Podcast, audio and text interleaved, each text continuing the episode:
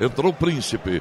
Príncipe Charles. Escanteio. O esporte chega. Cruzamento. Gol. Gol do esporte. A bola foi jogada no segundo pau. E apareceu lá o jogador do time do Esporte Recife para meter a bola para o fundo da rede. Me pareceu o Jair, o último a tocar da bola. Ou foi o número 30? Foi o Adrielson. Adrielson empata para o Esporte Recife. Um para o Inter, que estava na liderança tranquila. E agora o esporte empata.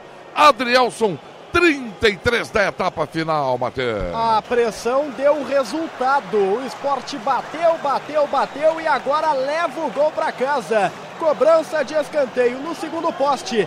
Emerson Santos contra três jogadores de Recife. E aí não deu para ele. Adrielson meteu a cabeça na bola, tocou no canto esquerdo do goleiro Marcelo Lomba tudo igual na Ilha do Retiro. Cláudio Duarte, um para o Inter, um para o esporte.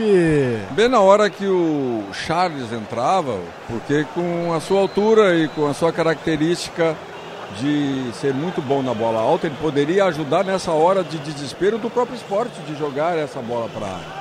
Mas o zagueiro do esporte passou e muito na impulsão e cabeceou forte e o esporte já estava dando pressão, como bem disse Marco Antônio Pereira.